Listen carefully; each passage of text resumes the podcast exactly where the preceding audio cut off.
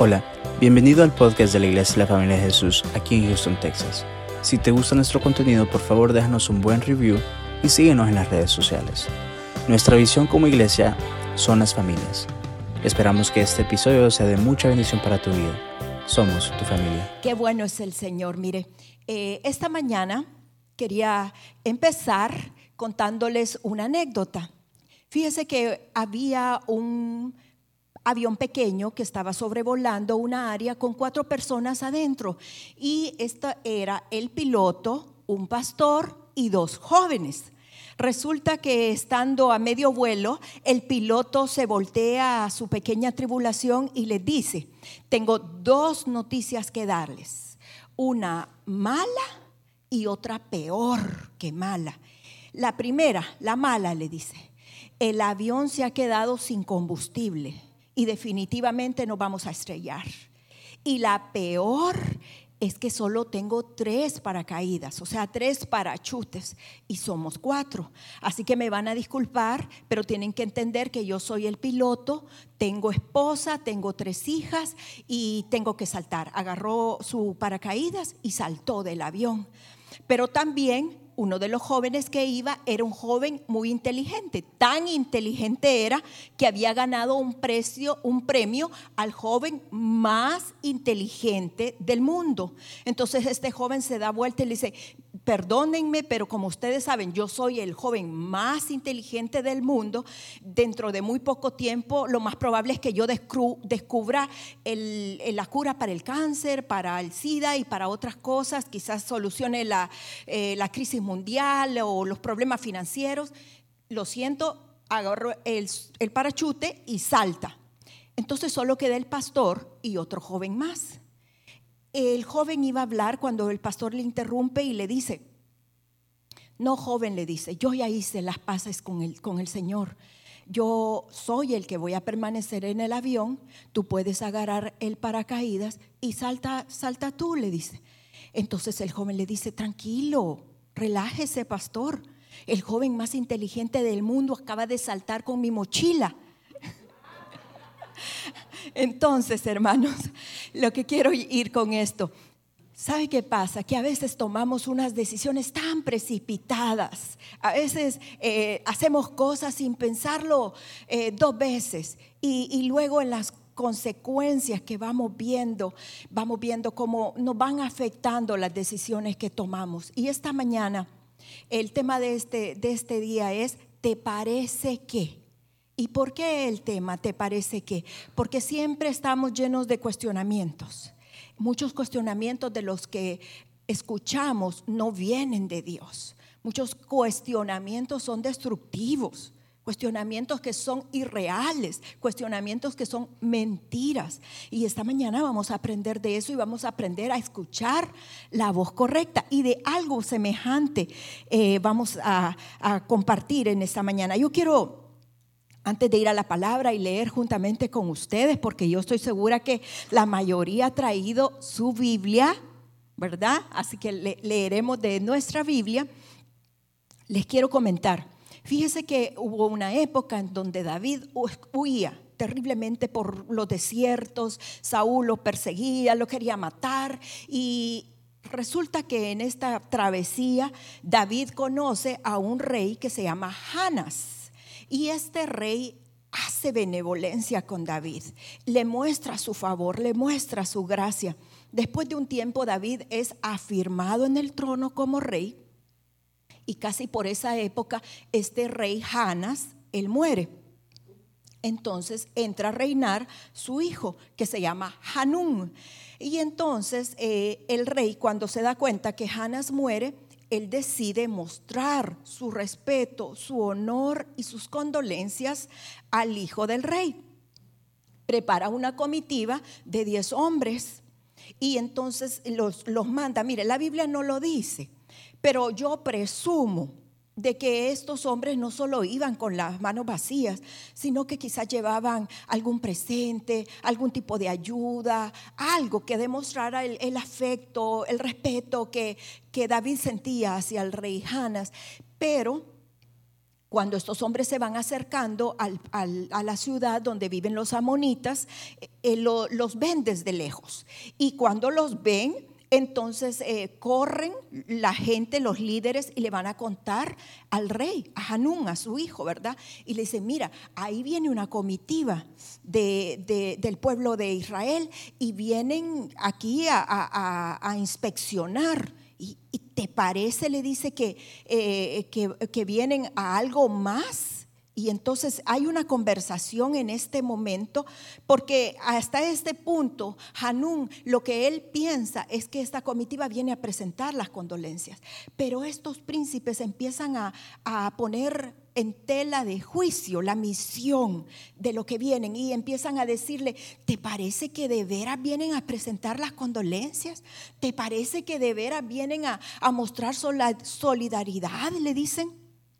Y mire, me llamaba tanto la atención esto porque eh, yo lo veía tan semejante a la, a la escena de Génesis, cuando Eva está con la, con la serpiente teniendo esa conversación, la cual es Satanás, ¿verdad? La serpiente. Y Satanás le está diciendo a Eva algo como, ¿te parece que de veras es prohibido tomar de ese fruto?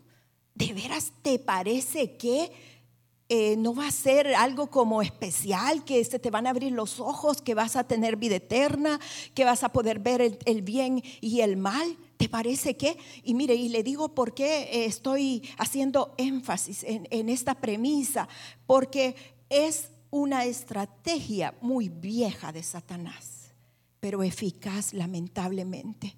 No nos hemos percatado de que es la voz de Satanás que a veces viene y nos dice, ¿te parece que tu hijo va a regresar a casa perdonado, lavado, redimido y un, nueva, un nuevo ser? ¿Te parece que? Y el enemigo te empieza a hacer dudar, a creer que a ti no te va a pasar ese tipo de milagros. ¿Te parece que ese dolor crónico que experimentas un día te va a soltar? ¿Te parece que? ¿O te parece que tu matrimonio va a tomar un sabor dulce cuando siempre ha sabido agrio, rancio y amargo? ¿Te parece que va a haber perdón entre tu familia y van a volver a estar juntos en una mesa reunidos? Mire, es, es algo sutil, pero engañoso. Pero le quiero decir algo. Cuando usted le presta atención a, una, a un cuestionamiento como este, surgen unas consecuencias terribles, permanentes, y lo vamos a ver en el relato esta mañana. Y entonces los príncipes le dicen a, a Hanún, ¿te parece de veras que eh, estos hombres vienen a mostrar su afecto? ¿No será que vienen a espiar la tierra para después destruirla? Entonces esto hace que el príncipe, el, el rey que ahora es en lugar de su padre, reaccione y les crea a estos. Y entonces manda un grupo de gente a esperarlos a la entrada del pueblo y los atrapan y sabe qué hacen con ellos. Un vituperio terrible que hasta el día de hoy en esa cultura especialmente, pero en cualquier cultura, sería una vergüenza tremenda. Dice que les cortan la barba a estos judíos y mire, si esto fuera poco, no solo les corta la barba, imagínese usted que los hombres ahora que está tan de moda que se la cuidan, que se ponen una cosa y la otra, ¿verdad? Y, pero imagínese usted como varón, como varón, imagínese que usted le cortaran la ropa que lleva puesta hasta la mitad, y perdone lo que voy a decir, pero hasta la mitad de sus nalgas. Y, se, y lo dejen descubierto. Dígame si esto no era un motivo de vergüenza. ¿Verdad que sí? Pues entonces esto es lo que hacen con esta gente. Y mire, esto dice de que les mandan aviso a David y le cuentan lo que ha pasado.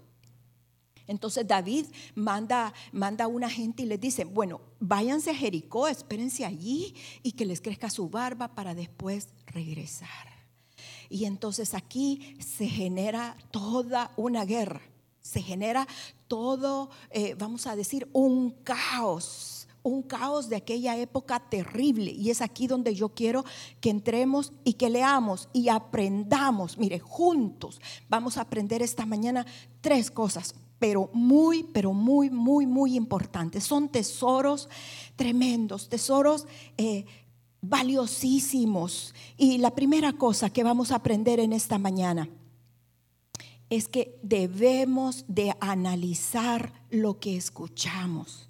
Dice la palabra en Proverbios 17, 28, que hasta el necio, fíjese, yo sé que todos conocemos a alguien que dice uno, yo no sé por qué habla, si solo necedades habla, pero dice la palabra que hasta el necio pasa por sabio cuando se calla, cuando guarda silencio, porque el que guarda silencio escucha pero escucha bien, analiza, no reacciona. Normalmente eso es lo que hacemos. No dejamos ni, ni, que la persona termine de hablar cuando nosotros ya estamos interrumpiendo y queriendo tomar el control de las cosas. Y esta mañana vamos a aprender a escuchar, a analizar, a filtrar de dónde vienen las cosas.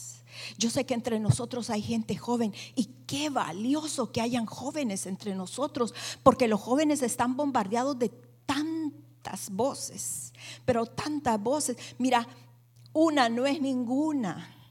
Y de veras crees que así es la cosa. O de veras crees que, que, que va a pasar esto, lo otro. Mire, todo, todas las decisiones tienen una repercusión, no solo en esta vida, sino que en la vida venidera.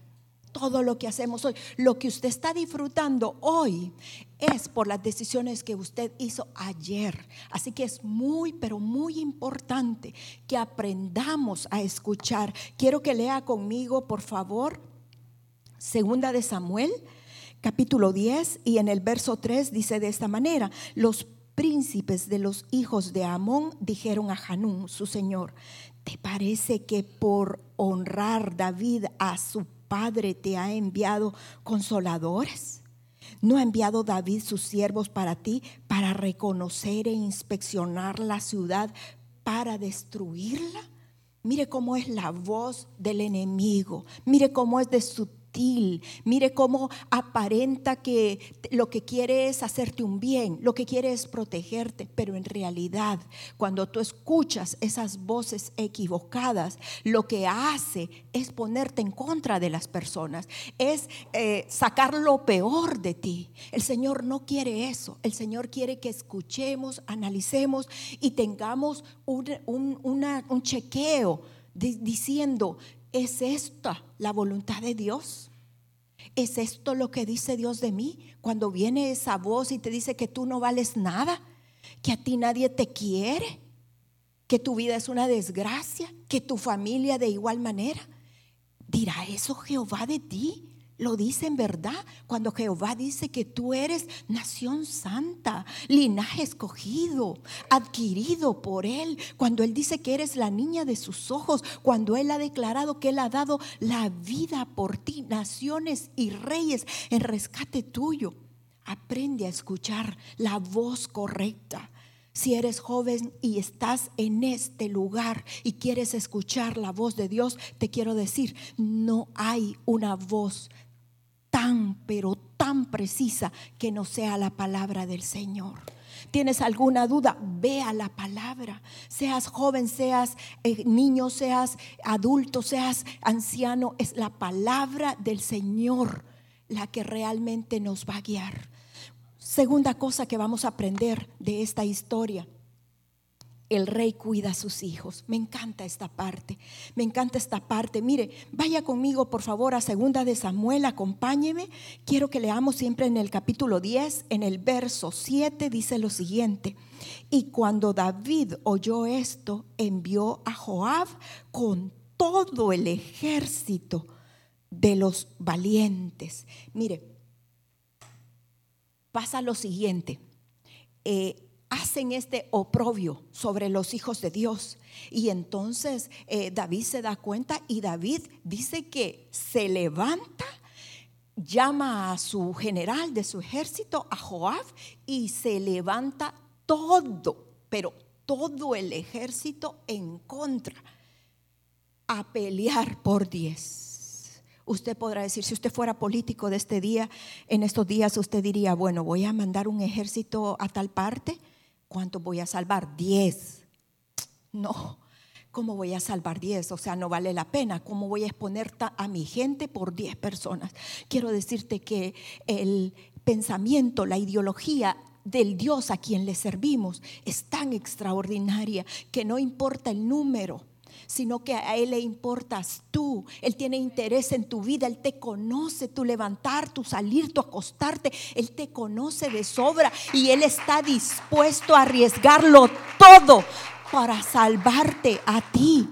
Mire, hay una guerra declarada en contra de nosotros. Y le quiero decir algo, ¿sabe qué estamos haciendo? Estamos defendiendo los despojos que han quedado. Pero esta mañana surge una voz dentro del corazón de Dios que nos quiere hablar y nos quiere decir, no es tiempo de defender las obras.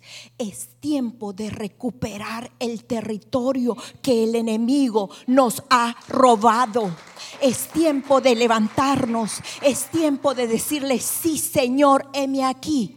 Aquí estoy yo, Señor, cuenta conmigo, Señor. Estoy dispuesta a defender lo mío. Estoy dispuesta a defender mis generaciones. No importa el costo, no importa el precio, no importa lo que tenga que pasar, Señor, pero estoy dispuesta a seguirte a ti. Mire, Él es el general de los escuadrones del Dios viviente. Y Él va a la delantera. Y Él va invicto. Y Él ha dicho, hermanos, que Satanás está debajo de la planta de nuestros pies. Mire, Él ha dicho que caminaríamos por lugares espaciosos él ha dicho que nuestro pie no va a resbalar porque Él nos va a poner sobre la peña. Él es nuestro refugio. Él es nuestra roca eterna. En Él hemos puesto nuestra confianza. No seremos avergonzados. David defendió a su gente. No quería que nadie los viera en esa condición tan precaria. Te quiero decir algo. El Señor te ha cubierto. Te ha cubierto en medio de tu momento más oscuro. El Señor te ha protegido de aquellos que se han levantado porque te quiero decir algo. El que conspiró contra ti no lo hizo en contra tuya, lo hizo en contra de Dios. Y Dios se ha levantado para defenderte porque tú eres su princesa, tú eres su escogida. Él te ama a ti. Es así como el Señor nos ve, iglesia. Es así como el Señor reclama lo suyo. Y es así como nosotros debemos de actuar. Es así como nosotros debemos de tener el coraje de levantarnos y creerle a Dios, creer a la voz correcta, creer que Él se ha levantado a defendernos y no solo a nosotros, a defender nuestra casa, nuestra casa completa. Mire, no sé si usted me va a creer, pero hasta el perrito es salvo. Quiere que le repita, hasta el perrito es salvo. Mire, le cuento una cosa. Yo eh, en donde trabajo, mi esposo me había preparado una bodeguita donde yo almacenaba Biblias, porque yo vendo Biblias. Entonces, eh, nosotros eh, adoptamos un gato allí en, el, en, el, trabajo. Y resulta que a los días de adoptar el gato llegó otro gatito chiquito y se quedó allí. Y en estos días, esta semana para ser exacta, el gatito chiquito se pierde. Y teníamos un gran pesar por el gatito, porque andaban unos mapaches y dijimos, bueno, los mapaches se lo comieron y qué feo, pobrecito, porque usted viera el gatito tan bonito y así chiquitito, tendría tal vez como un mes y medio. Ya ve que cuando están chiquitos son todavía más bonitos. Teníamos esa pena y de repente se le ocurre a alguien entrar a esa bodeguita y sabe quién estaba allí. El gatito si había ido en retiro espiritual a leer todas las Biblias que tengo guardadas ahí, es que mire, Dios salva la casa completa. Dios no se olvida de nadie. Nadie se queda cuando Dios ha decidido defender una familia, una nación, un pueblo, una iglesia, una comunidad. Es Dios el que está por nosotros y si Él está por y con nosotros, nadie podrá en contra, amados. Nadie, nadie, porque Él es Jehová Nisi. Él es el león de Judá. El que se, se haya metido contigo se metió en el terreno equivocado porque eres propiedad privada. Ha sido marcado se metió con el rey de reyes y él no ha perdido ninguna. Cosa número tres que vamos a aprender. Y quiero que usted trate de asimilar con profundidad lo que le voy a decir. Si usted decide ir a la guerra, prepárese. Si usted decide ir a la guerra, prepárese. Prepárese para pelear prepárese para poder llegar hasta el final. En mi país eh, la guerrilla decía, hasta el tope, hasta el final, hasta lo último. Cuando nosotros nos levantamos a la guerra, hermanos, nosotros nos levantamos para ganar, no para hacerle cosquillas al enemigo. ¿Quién quiere hacerle cosquillas al enemigo? Ah, no, al enemigo se le vence. Él es una serpiente y le quiero decir por experiencia, si usted le corta la cola a la serpiente, usted no le va a hacer nada. En el momento, usted delante de sus ojos va a ver cómo se, se le vuelve a pegar. Si usted la troza en 10 pedazos, el cuerpo no le hace nada se vuelve y se pega y se junta y vuelve a amenazar y vuelve a tener el ponzoño y el veneno que carga. Pero cuando usted le corta la cabeza a Satanás, a la serpiente, y la destripa y la deshace, esa serpiente no revive nunca. Cuando usted se levanta a pelear, amada iglesia, usted tiene que enfrentarse muchas veces a lugares oscuros, a potestades, a demonios, a infiernos. Pero le quiero decir, vale la pena, vale la pena en este momento, en este lugar, mientras esos chofares suenan, no solo están sonando, en este sitio están sonando en todo el ámbito espiritual, porque hay un llamado a pelear, iglesia, hay un llamado a defender, hay un llamado a conquistar, hay un llamado a pelear por los nuestros, un llamado a defender lo que nos pertenece, a hacer de esta casa un oasis para aquel que viene sediento de hacer esta casa una bendición para aquel que está necesitado de hacer esta casa, un hospital para aquel que viene enfermo. Pero solo es a través de levantarnos valientemente, como lo hizo David y su ejército, a defender a su gente, que lo vamos a lograr no es a través de esperar que otros hagan por nosotros, porque ese momento va a ser muy tarde, porque te voy a decir algo, el enemigo se ha levantado a matarte, a robarte y a destruirte, pero el Señor se ha levantado como gigante poderoso en esta mañana a hablarnos y a decirnos, levántate, ayuna, ora, pelea, cree, profetiza, obra a favor haz tu parte, haz tu parte porque el Señor va a hacer la suya. Quiero que leamos un verso tremendo. El verso número 12. Mire lo que dice el verso número 12, capítulo 10 de la segunda carta de Samuel, verso 12, dice, esfuérzate y esforcémonos por nuestro pueblo y por las ciudades de nuestro Dios y haga Jehová lo que bien le parezca. Haga Jehová lo que bien les parezca. Mire, eh, amada iglesia, nosotros, si en esta mañana entendemos esta verdad tan valiosa, si nos levantamos de este lugar creyendo que Dios va a salvarnos de cualquier tribulación, no solo a nosotros, pero también a nuestros hijos, también a nuestros padres, a nuestros sobrinos, también a nuestra familia. Dice que Él va a hacer lo que a Él le corresponde hacer, pero a través de que nos esforcemos, a través de que nos levantemos. ¿Es fácil? No es fácil. No es fácil cuando estás herido, cuando estás derrotado, cuando estás viviendo un momento de mucha tristeza, de mucha presión, cuando estás cuando no tenés ni para pagar las cosas más básicas, cuando has perdido tu familia, cuando nadie cree en ti, cuando tú mismo has perdido el valor de tu vida, no es fácil.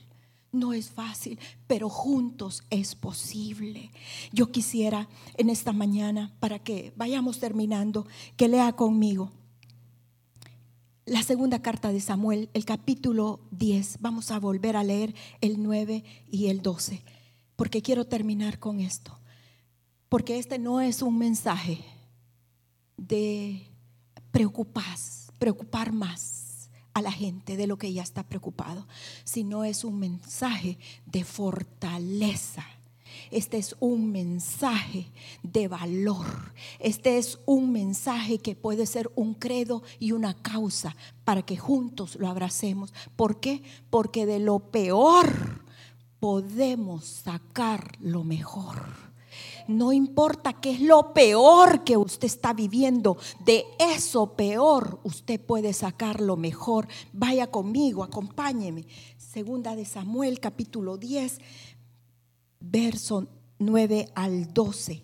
Dice lo siguiente, mire, ¿se acuerda que le dije de que se levantan a pelear con el ejército? Mire lo que hace los amonitas. Dice que están tan Mire cómo es el enemigo. Tiene una boca muy grande y sabe que tiene un, no sé si usted conoce estos como eh, amplificadores de voz. Y eso es lo que él hace. Tiene un amplificador de voz y te atemoriza, pero detrás de ese amplificador de voz lo que hay es un gusano cobarde. Este rey sabe qué hace cuando ve que David está enfurecido y dispuesto a defender a los suyos, contrata mercenarios contrata 12 eh, mil de Siria, 20 eh, mil de Maca y mil más de, otro pueblo cercano para que vayan y peleen con él.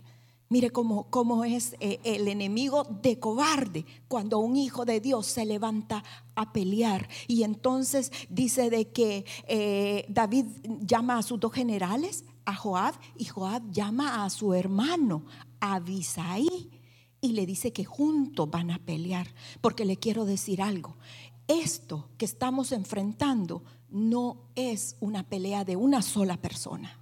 El pastor y la pastora solos no pueden pelear. Usted que es padre de familia, usted no va a poder pelear solo. Si los hijos no entienden que esto es una familia y que esto es un ejército y que somos una comunidad y que juntos lo vamos a lograr, entonces, hasta entonces, veremos cómo el enemigo huye de nuestro territorio. vea conmigo lo que dice el capítulo 9. Mire, dice, viendo pues Joab que se le presentaba la batalla de frente y la retaguardia, entresacó de todos los escogidos de Israel y se puso en orden de batalla contra los sirios. Entregó luego el resto del ejército en manos de Abisaí, su hermano, y lo alineó para encontrar a los amonitas. Y dijo, si los sirios pudieran más que yo, tú me ayudarás. Y si los hijos de Amón pudieran más que tú, yo te ayudaré. Verso 12, esfuérzate y esforcémonos por nuestro pueblo y por las ciudades de nuestro Dios, y haga Jehová como bien se le parezca. Y dice que se acercó Joab y el pueblo con que en él estaban para pelear contra los sirios, mas ellos huyeron delante de él. Mire qué lindo es esto de pelear juntos. Mire qué tremendo es esto. Mire, quiero hacerle una, quiero demostrarle yo algo y quiero pedirle su ayuda. Pastor quiere ayudarme. Pastora, pueden venir aquí al frente.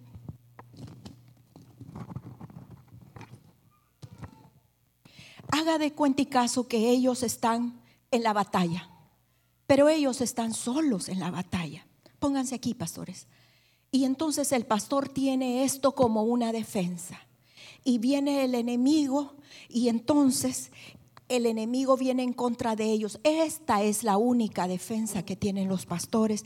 ¿Y sabe qué hace el enemigo? Rompa este palito, por favor. Fácil.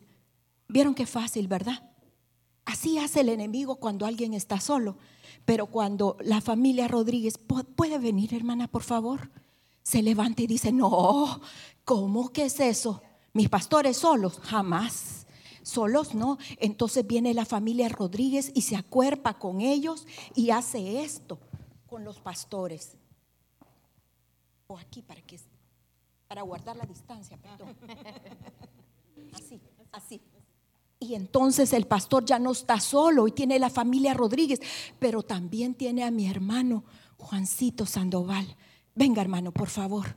Y viene el hermano Juan Sandoval, los don Juanes Sandovales. Sí, por favor. Dice que la iglesia se sostiene por aquellos que amemantan. Son los niños los que sostienen las fortalezas de la iglesia. Y entonces el pastor ahora tiene una defensa más. Tome, pastor. Venga, por favor, hermano Eli. Venga, venga. Y si quiere venir todo su clan, que venga. Somos tribu. Venga. Y dicen ellos, no, mis pastores no. No, no, no. Ellos no van a estar solos. Ellos son un montón. O sea que voy, voy a darle dos a esta familia. Mire, como que son, como que son. Pero viene la familia de mi hermano Peter y dice, yo no sé hablar español, pero yo aunque sea en chino lo defiendo. Como sea, venga Peter. Come on Peter. Come on, come on Eva vengan. Y dicen, ahora ellos están más que protegidos. Y viene también la familia Díaz y dicen, no, si mis, si mis hermanos van a pelear, ellos no van a pelear. Aquí está para la familia para la familia mi hermano Peter. Y entonces dicen ellos, ellos no van a estar solos, ellos no van a pelear solos. Y entonces viene la familia Díaz y viene también el, mi hermano Lázaro. Y dice, mire, yo soy aquí yo tengo el swing y yo voy aquí con los tambores y los címbalos y voy a hacer la guerra como lo hizo Josafat. Y entonces viene la familia de Salem. Salem es un milagro en medio. Salem declara paz. Y viene la familia de Salem y dice, yo también voy. Y ellos necesitan paz. Ellos necesitan paz en medio de esta guerra. Pero vienen los quinteros y dicen, no, vean los, la familia de Salem. Los quinteros también se levantan a pelear por ellos. Y entonces viene también aquel joven que está allí, que yo lo quiero mucho. Vamos, venga, venga para acá. Y dice, no, yo estoy valiente. Mire, aquí donde lo ve, levanta como 300 libras en el gimnasio. Así que con un dedo, con un dedo va a destruir. Y entonces viene el pastor y dice, ahora sí, tú te levantaste, Satanás, en contra de mí, con espada y jabalina. Pero yo me levanto en nombre de Jehová de los ejércitos. ¿Y sabe qué hace ahora? Pastor, rómpalos, rómpalos, a ver si usted puede romperlos juntos. ¿Se puede? Ve que no se puede. ¿Sabe por qué? Porque ahora hay una familia que ha decidido pelear, pelear por los suyos. Y el Señor dice, gracias amados, gracias pastores, pueden sentarse, gracias. Y entonces el Señor dice, ahora iglesia, familia de Jesús, Oiga la voz del Señor, esfuércese familia, esforcémonos por nuestro pueblo, esforcémonos por nuestra iglesia, esforcémonos por nuestras ciudades, esforcémonos por nuestro Dios, porque Él lo hará otra vez. Yo lo creo, estamos viviendo tiempos difíciles, pero no estamos solos. Dice la palabra que las puertas del infierno no van a prevalecer en contra de su iglesia. Y por eso los chofares van a sonar. Y por eso hoy la iglesia se va a poner de pie y va a adorar. Y le vamos a decir al rey, así peleo mis batallas Así peleo mis batallas. Y ahora que el joven que está sentado, que yo sé que es músico, puede venir, por favor. Y si hay algún otro músico, y si no hay músicos acá, lo haremos a la capela. Pero vengan que vamos a adorar. Josafat ganó la guerra adorando. Nosotros lo haremos adorando y marchando al rey. Vamos, por favor, levantémonos todos y digamos en esta mañana, así peleamos nuestras batallas, así las peleamos. Vamos esta mañana, por favor. Gracias, Señor. Gracias, Rey. Gracias porque estás en medio de nosotros como poderoso gigante. No estamos solos, Rey. Tú nos acompañas. Tú te mueves en medio de nosotros. Gracias Espíritu Santo, gracias. Gracias. Gracias por lo que haces. Gracias Rey. Gracias Rey.